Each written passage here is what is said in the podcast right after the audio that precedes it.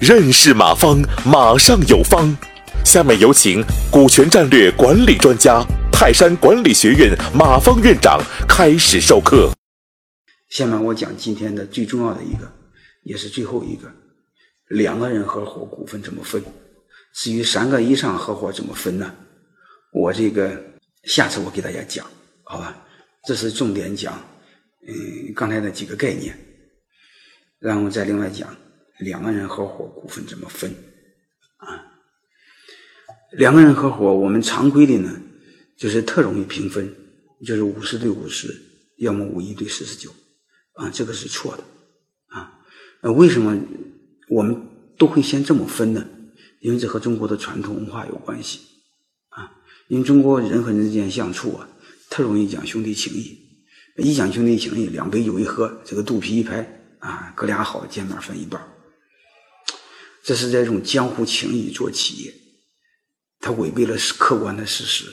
各位，江湖情谊、江湖道义代替不了管理，所以一开始就种下了、埋下了祸根，这个不会让企业久远的，这个没有用的。啊，我不建议在企业中太多的讲这些东西。如果不服气，你们看看在江湖上，你们天天在酒场上，你们有没有发现一个现象？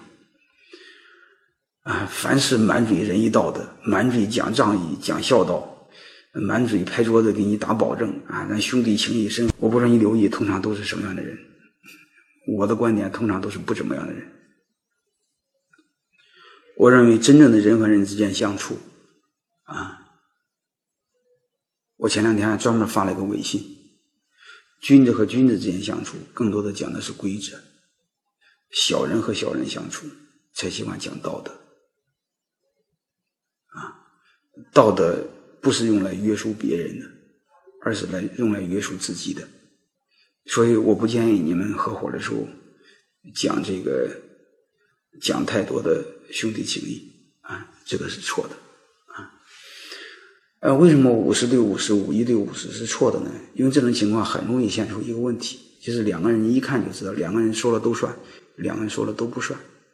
这时候你会发现，公司一旦产生矛盾，就会出现一个结果。什么结果？公司死了，因为两个人说了算，说了都算，都不算，都在这靠着，靠着结果，下面的弟兄们人心涣散，公司死了。还有一个结果呢，就是一个比较强势，比较流氓，另外一个妥协了，把那个给干掉了。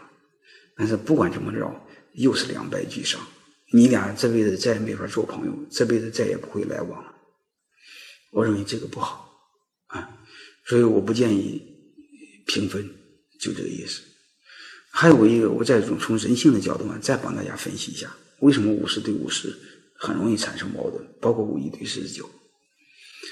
我常说的一句话就是：笨人从来不认为自己笨。我问大家一句话：笨人通常是认为谁笨？而且懒人从来不认为自己懒。我再问你一句话：懒人通常谁懒？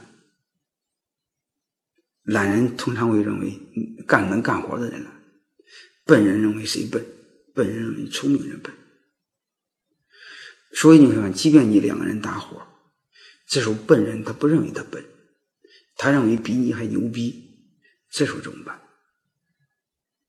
啊，你认为他笨，你让他听你的，但是他不这么认为，他认为他比你牛逼，你得听他的。因为人都有一个毛病，都喜欢过高的评价自己。人还有一个毛病，满眼都是别人的缺点，满眼都是自己的优点。哎，这就是很大一个毛病。所以这时候就导致一个因素：两个人合伙，嗯，就导致了一个根基的不稳。你看，相互之间都认为自己牛逼，结果你俩股份又一样多，都认为对方笨。都认为自己干的多得的少，将来怎么合作？是不是？这个这个逻辑不顺，这没法让我们长久。所以我给大家的一个建议是什么呢？就是真正的两个有出力有出钱的人合伙，我建议你们股份就这么分：一大一小，叫一强一弱。一大一小，一强一弱，是世界上最好的合作模式，最稳定的合作模式，就是你们两个要么三七，要么二八，啊，最坏十六，千万别五五或五一四十九，啊，为什么这种强弱合作是天然的一种结构呢？我们看几个江湖上的案例，你们就知道，这个海尔是谁和谁合作？海尔是张瑞敏和周张瑞敏和杨绵绵合作。嗯，这个海信是周厚健和李树民合作，是吧？于树民合作。嗯，华华为是任正非和孙亚芳合作。那典型的是一男一女一强一弱的合作，所以大家一定要注意，这种强弱合作啊是一种很好的结构，很稳定的结构。就是弱者当然不一定是真弱了，你看像杨绵绵也不弱呀，是吧？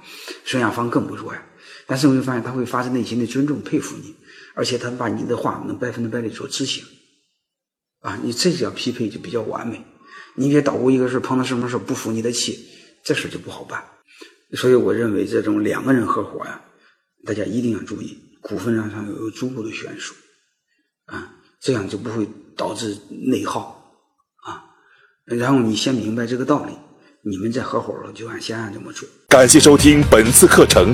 如您有更多股权问题，请微信搜索“马上有方”官方公众号。泰山管理学院自二零零七年起开设股权管理课程，每年有上万名企业老板学习和实践泰山股权管理法。